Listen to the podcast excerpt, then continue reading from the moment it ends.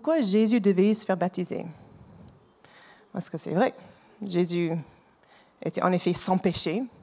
Euh, il n'a pas eu besoin de se repentir, il ne s'est pas converti au moment de son baptême. Donc pourquoi Jésus devait se faire baptiser? C'était quoi le sens de son baptême? Donc on va creuser un petit peu sur cette question ce matin et en creusant, nous allons euh, aller vers une autre réflexion qui sera un peu la base du message pour ce matin. Donc suivez-moi un petit peu dans le cheminement euh, de ce matin, lié au baptême. Donc pour ceux qui euh, ont déjà suivi la, préparation, ce serait un petit rappel. Avant, avant le baptême de Jésus, il y a tout un contexte qui est mis en place hein, pour préparer sa venue. Jean-Baptiste qui était venu, son cousin éloigné, le cousin éloigné de Jésus, il, a préparé le chemin. Il avait un rôle très important dans cette préparation pour la venue de Jésus. Il a été envoyé pour annoncer un message et être le précurseur. Donc quand le moment est venu, Jean il commence à, prêcher dans le désert. Et euh, il avait un message de repentance et que le royaume de cieux était proche. Son message avait vraiment pour objectif de préparer les cœurs pour la venue de Jésus.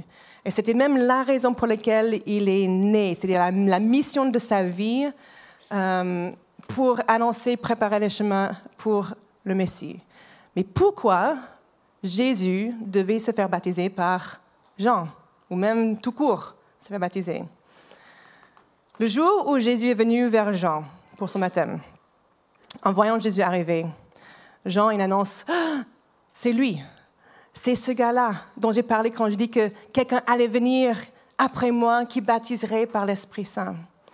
Il dit en, Jean 1, 29 à 31, il dit, voici l'agneau de Dieu qui enlève le péché du monde. L'annonce est très très claire. L'agneau de Dieu qui enlève le péché du monde. C'est celui à propos duquel j'ai dit, après moi vient un homme qui m'a précédé, car il existait avant moi. Pour ma part, je ne la connaissais pas, mais c'est afin de le faire connaître à Israël que je suis venu baptiser d'eau.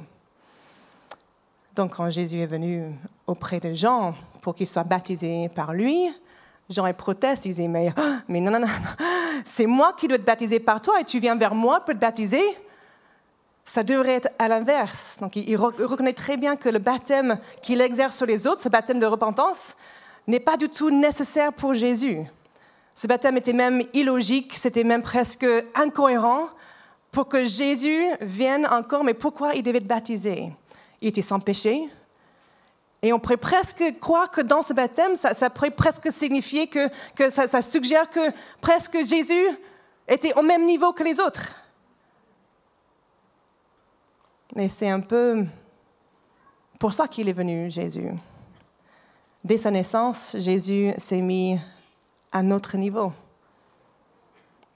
même s'il était pleinement Dieu. Il est devenu homme, il a accepté de vivre cette vie comme nous le vivons, avec toutes nos limitations, euh, pour s'identifier pleinement avec nous. Donc Jésus répond quand Jean-Baptiste dit, mais c'est à toi de me baptiser. Il dit, OK, bon, Matthieu 3, verset 15, accepte pour le moment qu'il en soit ainsi. Car c'est de cette manière qu'il nous convient d'accomplir tout ce que Dieu demande. Et là-dessus, Jean accepta de le baptiser. OK, si tu dis, on va le faire. La raison pour laquelle Jésus devait passer par le baptême était que d'abord, avant tout, Dieu a voulu qu'il soit baptisé. On, voit, on vient de lire clairement Matthieu 3, 15, c'est de cette manière qu'il nous convient d'accomplir tout ce que Dieu demande. Donc c'était ce que Dieu voulait. Donc ce baptême a été un acte d'obéissance envers son Père. Deuxièmement, dans son baptême, Jésus s'identifie avec nous. Il montre publiquement son identification avec ce, ce, message, le royaume de Dieu est proche. Jésus n'est pas resté à l'extérieur du message. En, entendant euh, Jean qui annonce le message, le royaume de Dieu proche, il arrive en disant Ah oui, il parle de moi, c'est moi, c'est moi, la personne, euh, le royaume de Dieu est proche, oui, c'est ça, c'est moi. Ok, on y va? Non, il, il s'est pleinement identifié en allant lui-même pour se faire baptiser. Et de cette manière, il s'est intégré pleinement en se faisant lui-même baptiser par Jean.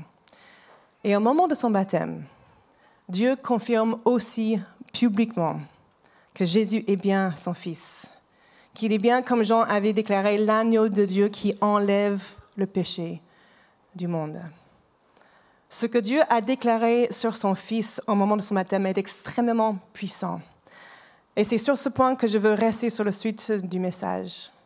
Dieu le Père a dit sur Jésus, au moment qu'il euh, sort de l'eau, on lit Matthieu 3, verset 17, dans la version 121, Celui-ci est mon Fils bien-aimé qui a toute mon approbation.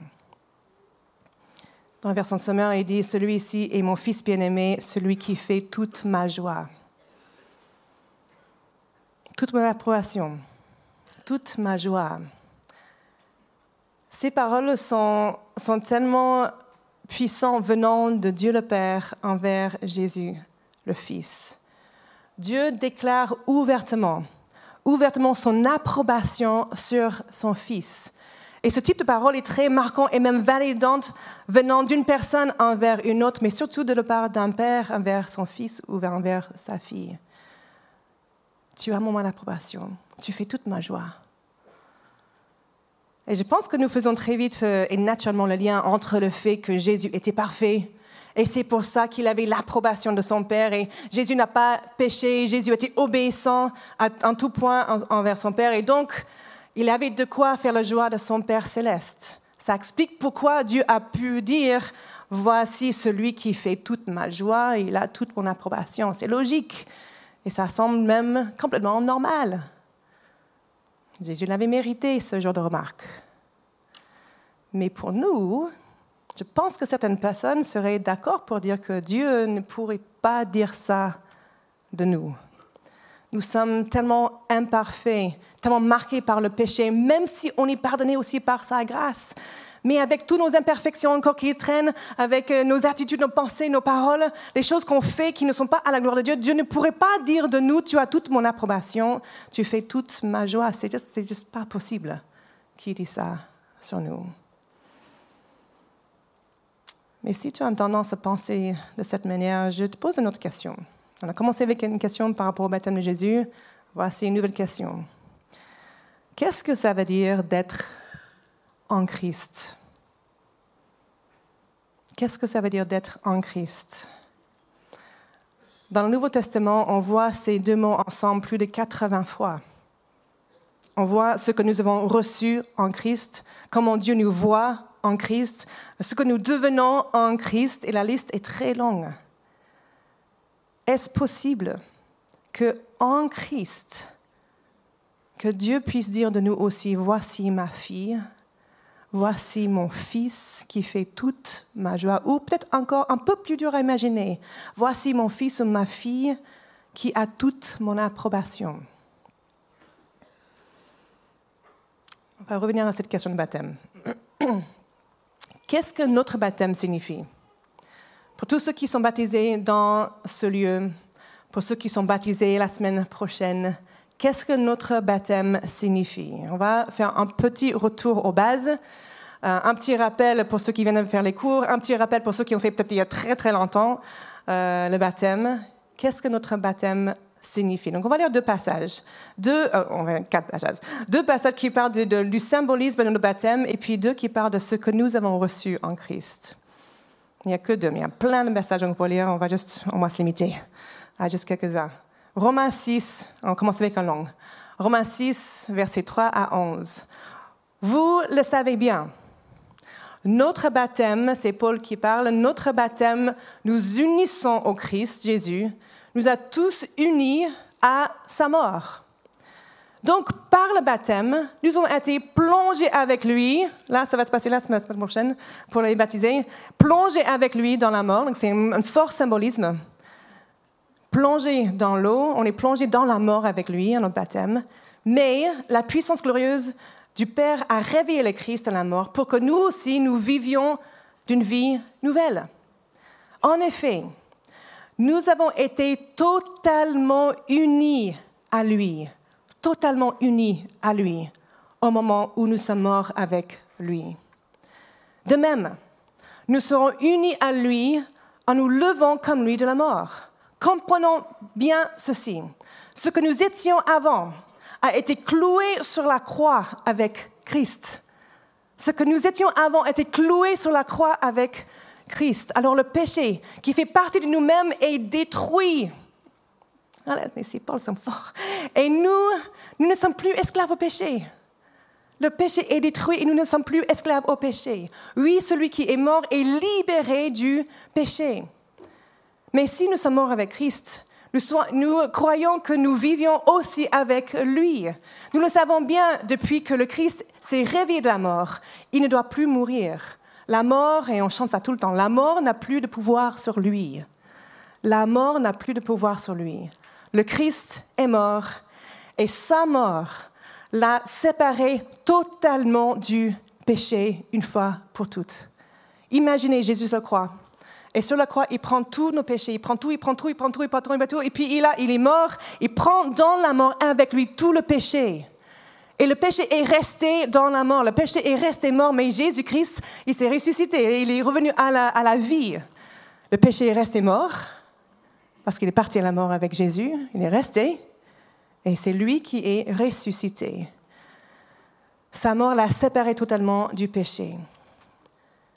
Maintenant, il est vivant, et sa vie est tout entière pour Dieu. De même, et dans certaines versions, on lit de la même manière de la même manière, vous aussi, vous devez penser ceci. Vous êtes morts en étant totalement séparés du péché. Mais en étant unis à Jésus-Christ, vous êtes vivants pour Dieu. Je pourrais relire et relire et relire ça tellement de fois, mais c'est puissant, ces paroles. On va dire un verset, Colossiens 2, verset 12. Vous avez en effet été ensevelis avec lui par le baptême et vous êtes aussi ressuscité en lui et avec lui par la foi en la puissance du Dieu qui l'a ressuscité. Voici le symbolisme de notre baptême. Qu'est-ce que nous avons reçu en Christ? Juste deux versets. On peut faire une longue liste, mais va prendre deux. 2 Corinthiens 5, 21. En effet, celui qui n'a pas connu le péché, Jésus, il a fait devenir péché pour nous, afin que en lui, en Jésus, nous devenions justice de Dieu. C'est que nous avons en Christ, nous devenons justice de Dieu. Colossiens 1, 21 à 22. Et vous qui étiez autrefois étrangers et ennemis de Dieu par vos pensées, par vos œuvres mauvaises, il vous a maintenant réconciliés par la mort de son Fils dans son corps de chair pour vous faire paraître devant lui saint, c'est que nous sommes en Christ, saint sans défaut et sans reproche. Yay. Revenons maintenant à cette question. Selon ce que je lis dans la parole de Dieu, est-ce que je crois que Dieu dirait de moi, voici ma fille, voici mon fils, qui a toute mon approbation, qui fait toute ma joie? Est-ce que je me vois comme Dieu me voit? Parce que je crois que pour toutes celles et tous ceux qui sont en Christ, pour tous ceux et celles qui ont cru par la foi que ces péchés sont pardonnés par la grâce de Dieu, en Jésus-Christ, que Dieu nous voit à travers Jésus. Dieu nous voit à travers Jésus. Ce message de l'Évangile me bouleverse. Quand je lis ces mots, je me dis, mais c'est presque trop beau pour être vrai. C'est incroyable comment Dieu a agi de cette manière pour nous. Comment il a fait pour nous. Et je suis juste, juste, juste bouleversée de lire ces paroles. J'ai envie de crier. Parfois, euh, dans les chambres, je dois crier parce que ah, c'est trop beau, c'est trop beau ce que Dieu a fait. Je ne peux pas juste rester comme ça, calme. C'est une personnalité, je pense. Mais je suis bouleversée parfois. Et parfois, j'ai même du mal à saisir. Mais je crois que ce message peut être aussi vraiment difficile pour trois catégories de personnes en particulier. Un, la personne qui dit mais, mais non, c'est trop facile. C'est trop facile de dire que aux gens euh, que nous faisons la joie de Dieu alors qu'ils sont pécheurs Ils vont croire qu'ils peuvent faire ce qu'ils veulent et c'est pas grave. Ou la personne qui dit, mais je sais, je sais que je suis imparfait. Et je n'arrive pas à vivre de la manière, manière juste. Et même moi, j'ai honte de moi-même. Il n'y a aucune chance que Dieu dit de moi, tu as toute mon approbation. Ou une troisième personne qui dit, je n'ai jamais eu l'approbation de qui que ce soit. Je n'ai jamais fait la joie de qui que ce soit. Je ne sais même pas ce que c'est qu'on soit fier de moi ou qu'on m'aime ou de cette manière. C'est sûr que si je n'ai même pas l'approbation des personnes de mon entourage, ma famille, mes parents, mes professeurs, mon patron, etc., peu importe, encore plus, je n'aurai jamais ça de la part de Dieu. Donc, je voulais m'adresser à chacune de ces trois catégories de personnes ce matin. Pour les personnes qui croient que c'est trop facile, c'est trop facile de dire que peu importe mes actes ou mes paroles, je fais le joie de mon Dieu. Et du coup, c'est un feu vert de faire ce que je veux, comme je veux, quand je veux. Dieu va toujours m'aimer. Il euh, me pardonnera toujours. Il sera content de moi grâce à Jésus. Et dans tous les cas, je fais sa joie, mais c'est la fête. Je fais ce que je veux. Dans cette mentalité, il y a une vraie légèreté vis-à-vis de la grâce de Dieu. Donc, quelque part, oui, c'est trop facile de dire ça, à cause de cette légèreté. Dieu aime la droiture, il aime l'intégrité, il aime l'honnêteté. Et il ne faut pas croire que Dieu s'en fiche complètement de la manière dont nous conduisons nos vies. Nous sommes appelés à répéter Christ, autant dans l'amour, la compassion, la grâce, et aussi dans la pureté, dans l'intégrité, la justice, la droiture. Là-dessus, on est tous d'accord. On est tous d'accord. Et en parallèle avec cette vérité, je me pose la question, quand on est vraiment en Christ, est-ce qu'on peut vraiment vivre comme on veut, sans sentir aucune reprise dans le cœur, sans se sentir repris dans l'esprit quand on pratique le péché? Si le Saint-Esprit vit en moi et il habite en chaque personne dès qu'on met notre foi en Jésus-Christ, si le Saint-Esprit vit en moi, il habite en moi depuis ce moment de, conversion, est-ce que c'est possible? Est-ce possible que je peux ne pas sentir touché au fond de moi quand je n'agis pas comme Dieu veut? Que je ne sens pas un petit un truc. Hum, hum.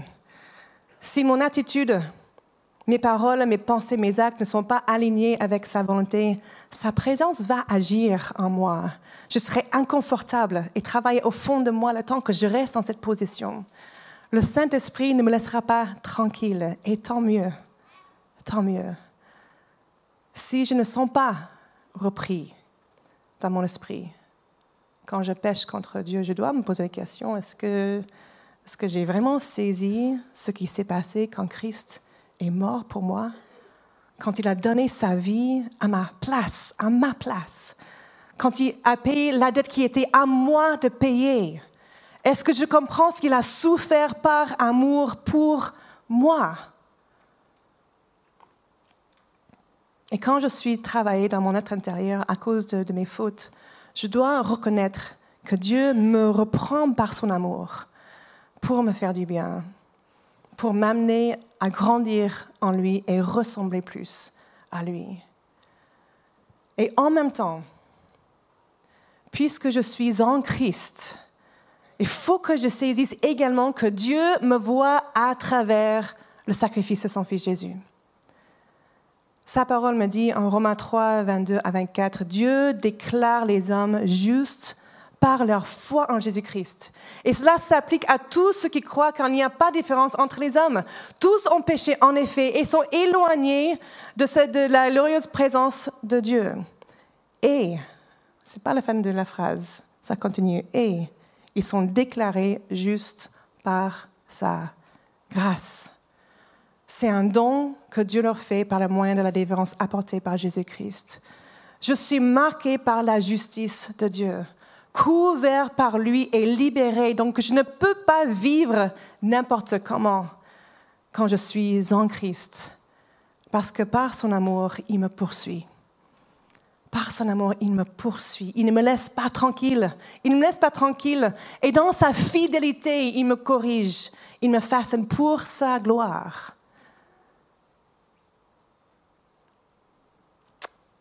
Deuxième catégorie.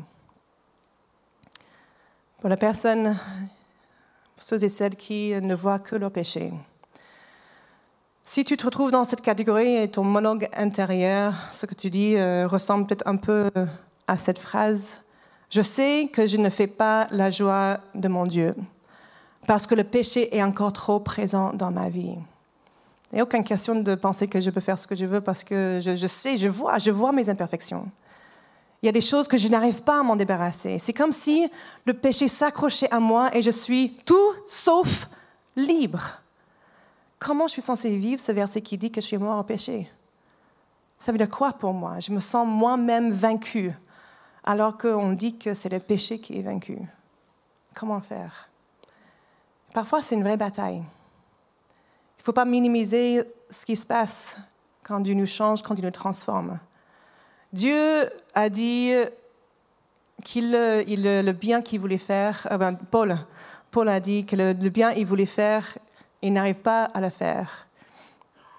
Et le mal qu'il ne voulait pas faire, c'est ça qu'il faisait exclame à la fin de cette frustration, il dit en Romains 7, 24, Malheureux d'être humain que je suis, qui me délivrera de ce corps de mort? Il est tellement frustré avec, lui-même. Je suis tellement content que ce passage soit dans la Bible. Ça me donne espoir. Juste après que Paul dit euh, Qui va me délivrer de ce corps de mort? Il exprime aussi une belle déclaration qui nous donne espoir. Romains 8, verset 1, il n'y a donc maintenant aucune, aucune, ça veut dire aucune, il n'y a pas d'autre moyen de dire les choses, aucune condamnation pour ceux qui sont en Jésus-Christ. Tu veux faire quoi avec ça? Il n'y a aucune condamnation. Tu veux essayer de contourner quelque part Je ne sais pas. Quel espoir? C'est pas pour nous dire que nous pouvons vivre comme on veut, que notre péché n'est pas grave. C'est pour nous donner espoir. C'est pour nous donner espoir. Est-ce que tu luttes? Tu n'as pas encore vécu la victoire que Jésus a prévue pour toi quand il a donné sa vie pour toi. Ne perds pas espoir. Ne perds pas courage. Accepte que Christ a payé ta dette à ta place et ne vis pas sous la condamnation. Cette condamnation te détruira et t'éloignera de la liberté que Christ a prévue pour toi. La condamnation est un poids qui va t'amener à t'enfoncer encore plus dans le péché et tu vas tourner en rond, tourner en rond parce que tu vas enfoncer, enfoncer par ce poids de condamnation. Il n'y a pas de condamnation pour ceux qui sont en Jésus-Christ. Donc accepte, accepte que Christ a payé pour toi ta dette. Et ne, ne crois pas cette fausse croyance que tu ne vas jamais pouvoir t'en sortir. On voit un bel exemple dans les matchs sportifs. Il y a le match physique, il y a le match psychologique. Quand une équipe croit qu'il y a encore espoir qu'il va gagner, les joueurs vont encore se battre, ils vont bien jouer, ils vont encore se battre jusqu'au bout. Quand une équipe croit qu'il n'a plus espoir, les joueurs jouent moins bien parce qu'ils croient, ils se croient déjà vaincus. Et à la fin, c'est la défaite qui arrive. Quand je me crois condamné et que c'est impossible de vivre la liberté face au péché, je vais tourner en rond dans mon péché parce que je vais me croire déjà vaincu. Mais quand je m'accroche au fait que Christ ne me condamne pas, il ne me condamne pas, mais je suis son enfant déclaré juste et couvert par sa grâce. Là, j'ai le courage de me relever encore et encore et encore et encore, parce que je ne me vois pas comme étant condamné et sous la condamnation. Si tu ne sais pas comment faire, demande de l'aide à quelqu'un. Ne reste pas seul dans ta lutte. Tu vas continuer à lutter et lutter si tu luttes seul. Demande à un autre chrétien qui est mûr et solide, qui pourra te, soutenir dans la prière. Demandez à, à, parler avec un pasteur ou notre responsable dans l'église qui est aussi mûr pour cette personne puisse te donner une autre perspective, pour t'aider à te battre encore. Mais dans tout ça, ne perds pas de vue le fait que tu fais la joie de ton Dieu. Tu fais la joie de ton Dieu. Et si tu demandes, mais comment je peux savoir? Comment je peux savoir que je fais la joie de mon Dieu? Je fais, je vois que mon péché, je vois que le mal que je fais. Comment je peux savoir que je fais la joie de mon Dieu? Une histoire qui m'a marqué beaucoup depuis cette année, c'est l'histoire de Zachée. S'il y avait un homme marqué par le péché et vraiment détesté par les gens autour de lui, c'était Zachée. Non seulement Zachée était un collecteur d'impôts, c'était le chef collecteur d'impôts. C'était encore pire. Les collecteurs d'impôts étaient connus pour leur corruption, pour leur malhonnêteté. Ils ont été perçus comme des traîtres puisqu'ils travaillaient pour l'empereur romain et pas pour le peuple juif, alors qu'ils étaient eux-mêmes juifs, ceux qui venaient euh, vivre dans euh, les régions avec euh, les juifs. Ils profitaient de leur position pour devenir riches par l'argent pris en trop de leurs propres concitoyens. Et dans l'histoire de Zachée, le texte précise qu'il était riche. Ça précise qu'il était riche. Alors, cet homme, détesté et méprisé de tous pour une bonne raison, si j'ose le dire. Il est dans son village. Un jour, Jésus arrive dans la ville et quand il passe devant Zachée, qui était accessoirement perché dans un arbre pour mieux le voir, Jésus lui dit, Zachée, dépêche-toi de descendre, car c'est chez toi que je dois, aller loger aujourd'hui. Dépêche-toi, descends, je vais aller chez toi. Ce que Jésus fait ici est absolument extraordinaire. Ça peut sembler peu, ça peut sembler pas très important, ce qu'il dit. Mais quand il dit je veux aller chez toi aujourd'hui, c'est une invitation flagrante d'amitié envers cet homme détesté par tout le monde. Jésus s'invite chez lui. Ce n'était pas impoli à cette époque, mais le fait de vouloir manger chez quelqu'un et partager un repas avec un autre était une expression ouverte de désir d'amitié. C'était clairement choquant pour la foule. On voit leur euh, réaction lorsque Zachée descend euh, rapidement de, l'arbre et puis on sent qu'il murmure, murmure, murmure dans la, dans la foule. Comment c'est possible que Jésus veut manger chez lui? Comment c'est possible? Est-ce qu'il connaît ce gars? Ça leur semble presque inimaginable vu la réputation de cet homme, sa vie de corruption, de trahison contre son propre peuple. Zachée, il aurait été la dernière personne la dernière personne dans tout le village qu'on aurait eu imaginé Jésus vouloir avoir comme ami. La dernière personne. La dernière personne. Mais Jésus semblait aller directement vers lui en arrivant dans la ville. Comme si parmi tous les autres, Jésus avait ciblé Zachée et qui voulait connecter avec lui. Peut-être que Jésus voyait ce que les autres ne voyaient pas un homme perdu, rejeté à cause de ses fautes, justement. Et quand Zachée exprime son désir de rectifier ses torts, il fait vraiment un acte de repentance. je, je, je, marche dans une direction, je, je repente, puis hop, je tourne et je vais dans l'autre sens. Ça, c'est la repentance, littéralement.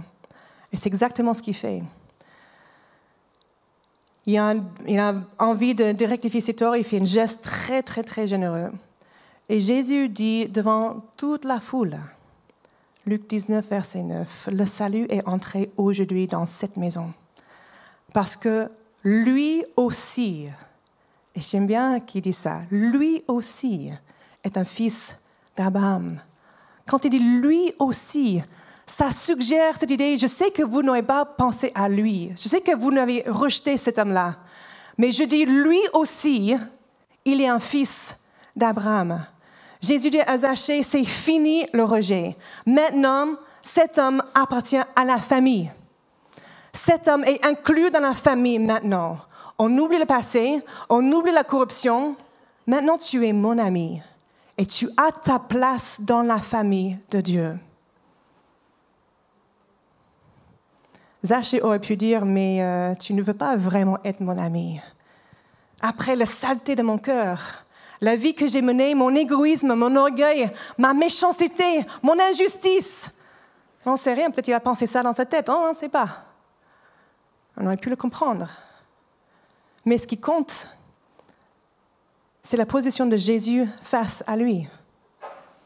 Et ce qui compte, c'est la position de Jésus face à nous. Jésus dit, je n'ai pas honte de t'appeler ami. Je n'ai pas honte de m'associer avec toi. Et je veux que tout le monde le sache. Je n'ai pas honte de toi. Je sais qui tu es. Je sais même peut-être mieux que tous les autres. Et je veux être ton ami. Si tu es dans cette deuxième catégorie de personnes et tu dis, Jésus ne pourrait jamais dire de moi, tu fais toute ma joie, regarde comment il agit dans toutes les autres situations similaires dans les évangiles. Connais son cœur. Connais le cœur de Dieu par la manière dont il agit avec des personnes comme toi. Jésus n'a jamais dit ton péché n'est pas grave, mais il a dit à plusieurs reprises, va et ne pêche plus. Je ne te condamne pas. Va et ne pêche plus. Une troisième catégorie de personnes est celui de ceux et celles qui ne peuvent pas accepter que Jésus leur dise Tu as toute mon approbation parce qu'ils n'ont jamais entendu ces paroles de leur vie, hein, de qui que ce soit. Le concept même est simplement étrange à leur cœur. Quand on a tellement entendu qu'on est bon à rien, comment accepter de la part de Dieu qu'on a toute son approbation? Il y a un immense décalage entre le message qu'on a pu toujours recevoir dans nos cœurs et, puis accepter après le temps, et puis, et puis ce qu'on entend ce matin. Et ça n'entre pas. Ce message, ça n'entre pas.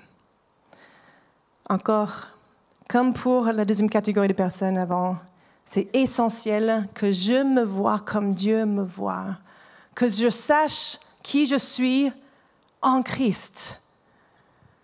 Et pour ça, parfois, il faut une grosse reprogrammation dans notre cerveau.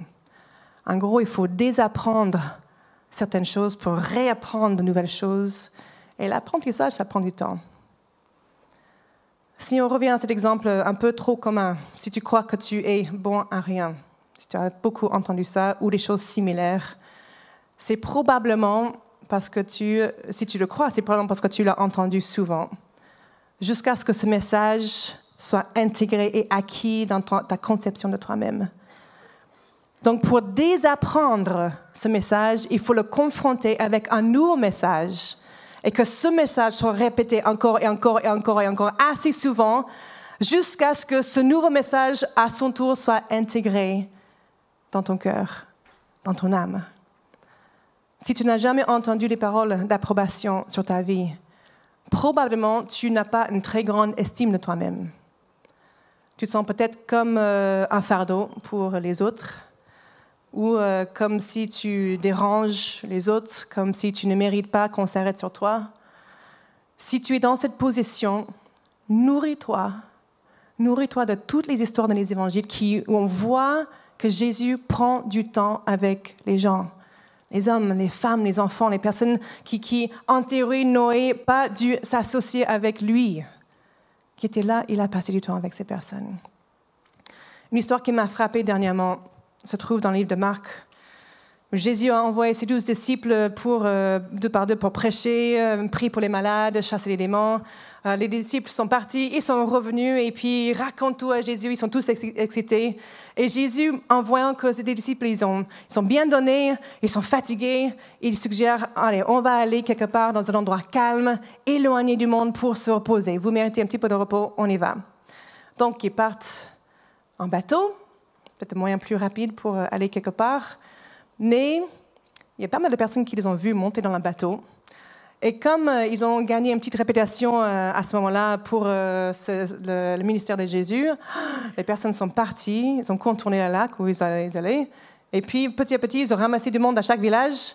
Ils sont arrivés à l'autre bout du lac, là où les disciples devaient à la base prendre leur temps de repos, avec une foule, une foule de milliers de personnes. Quelle était la réponse de Jésus? Après tout, c'était lui qui a eu l'idée de partir, se reposer un petit peu. On pourrait croire que la réponse logique de Jésus aurait été désolé, on a beaucoup euh, euh, besoin d'avoir du temps de, repos, on s'est beaucoup donné, il faut un petit peu de calme, un petit peu d'espace. Euh, merci, juste un petit peu de temps, merci. On va revenir vers vous rapidement, mais d'abord un petit peu de repos. Et non. Quand Jésus a vu la foule, même avec ses disciples fatigués, il était rempli de compassion pour eux. Il ne les chasse pas. Il ne les repousse pas. Il est allé vers eux, il a commencé à enseigner. Et c'est à ce moment-là que produit le miracle de la multiplication des pains et des poissons. C'est une très belle histoire qui, pour moi, me montre que je ne suis pas trop pour Jésus. Il n'est pas trop fatigué pour m'écouter, pour passer du temps avec moi. Il semble même vouloir passer du temps avec moi quand je viens chercher sa présence.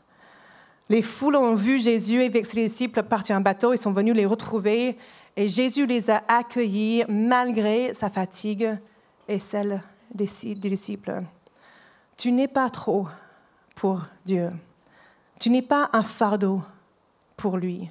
Tu ne le déranges pas quand tu viens lui parler. Il aime quand tu viens vers lui. Il aime passer du temps avec toi. Il aime entendre ta voix. Tu fais toute sa joie. Et tu as toute son approbation en Jésus-Christ. Je vais demander au groupe de louanges de s'avancer. Et avec la dernière histoire, je vais J'ai lu une histoire euh, pendant que je préparais ce message d'un homme qui s'appelle euh, Barry Smith. Il avait pour habitude d'aller dans les prisons enseigner la parole de Dieu, faire des études bibliques.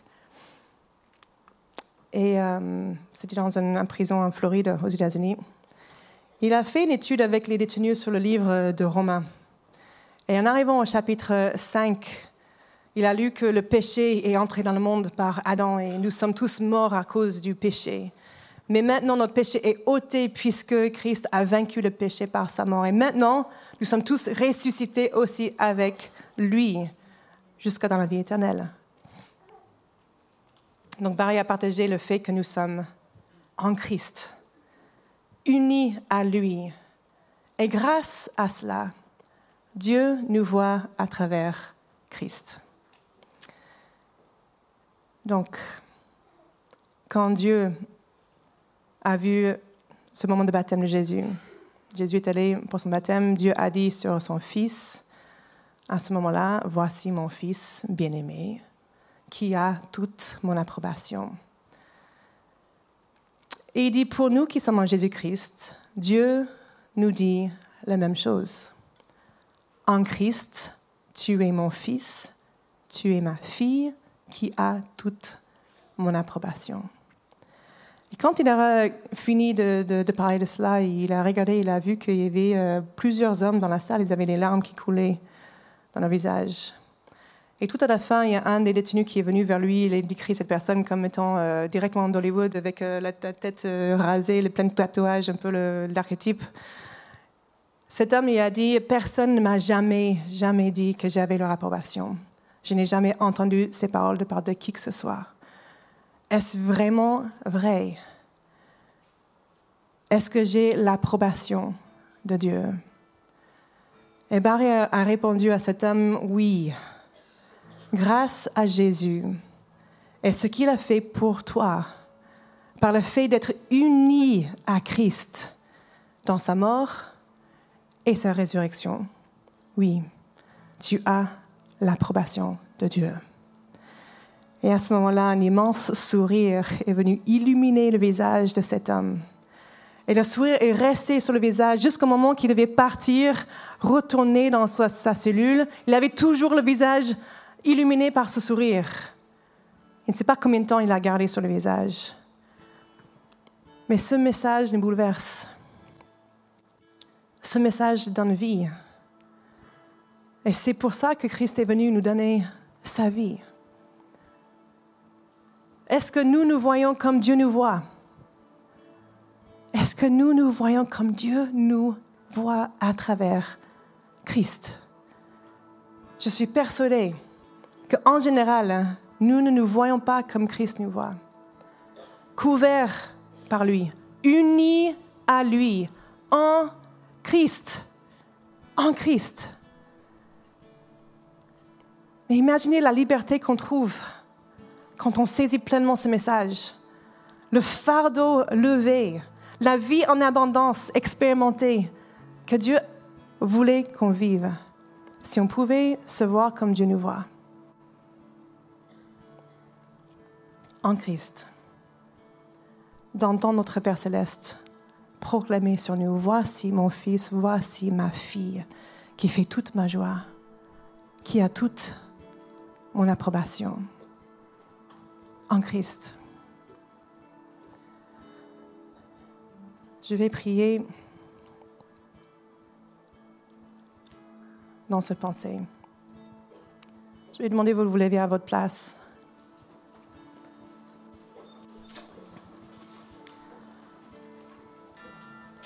Quand Dieu parle, il proclame, quand c'est lui qui parle, on ne peut pas le contester. C'est lui qui l'a dit. C'est lui qui l'a dit. Je peux avoir l'impression de ne pas vivre ces mêmes choses. Je peux avoir du mal à le croire parce que je ne vis pas, je ne le ressens pas.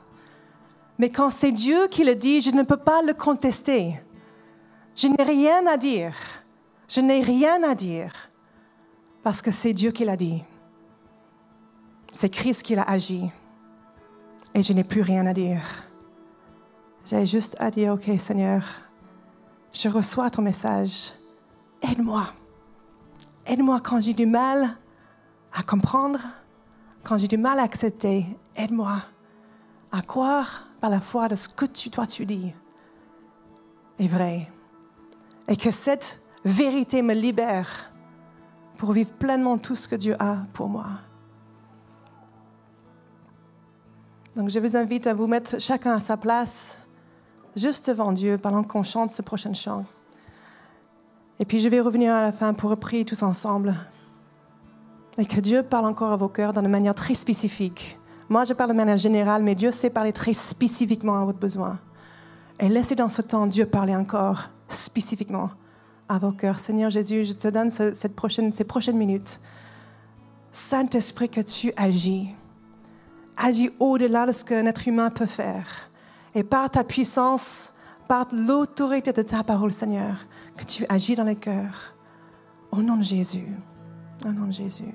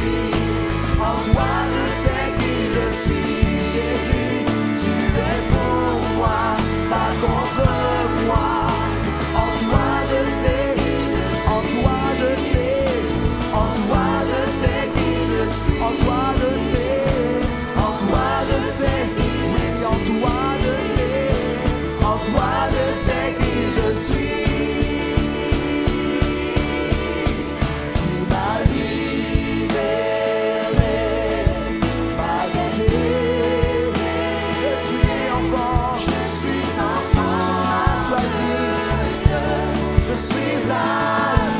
Tu m'as ouvert tes bras, Seigneur, dans ta maison et dans sa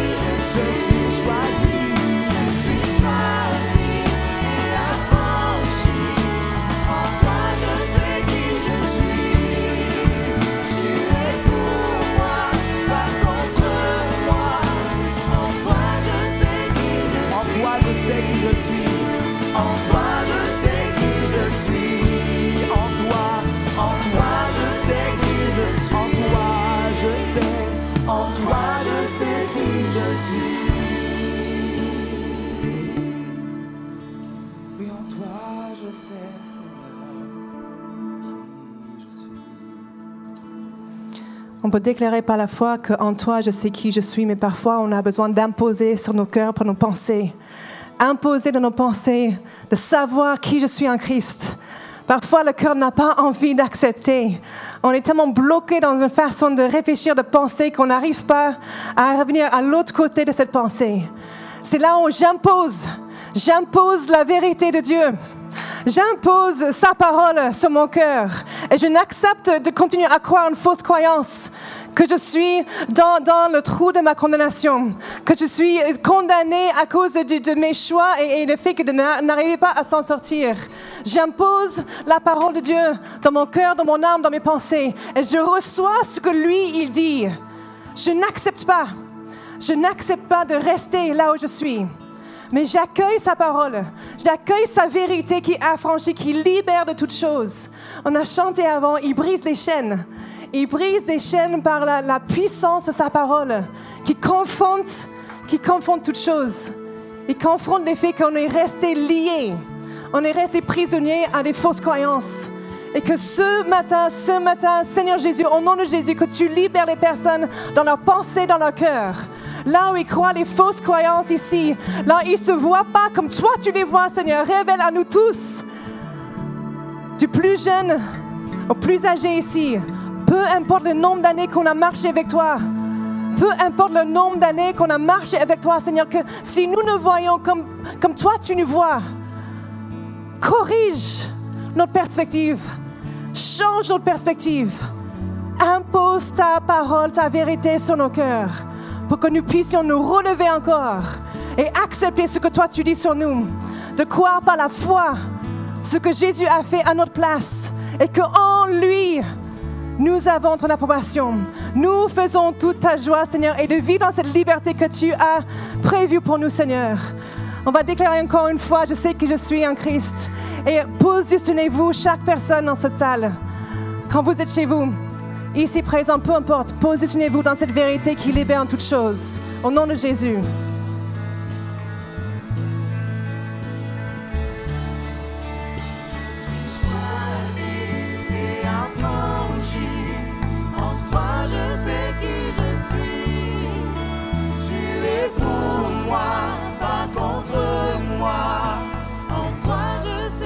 choisi je suis. Tu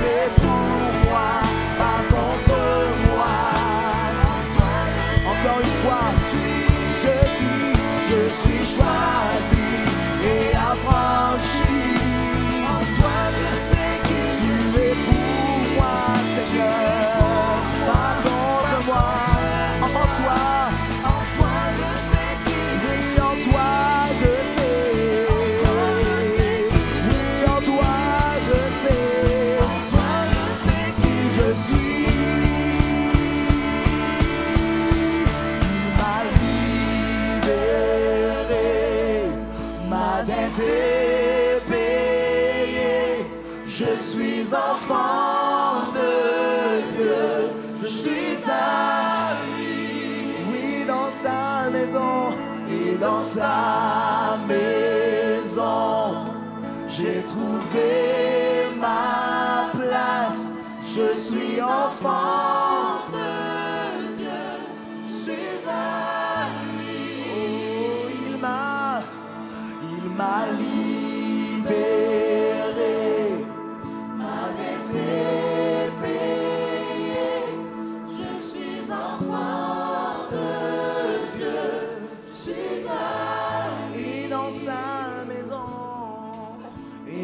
sa maison, j'ai trouvé ma place.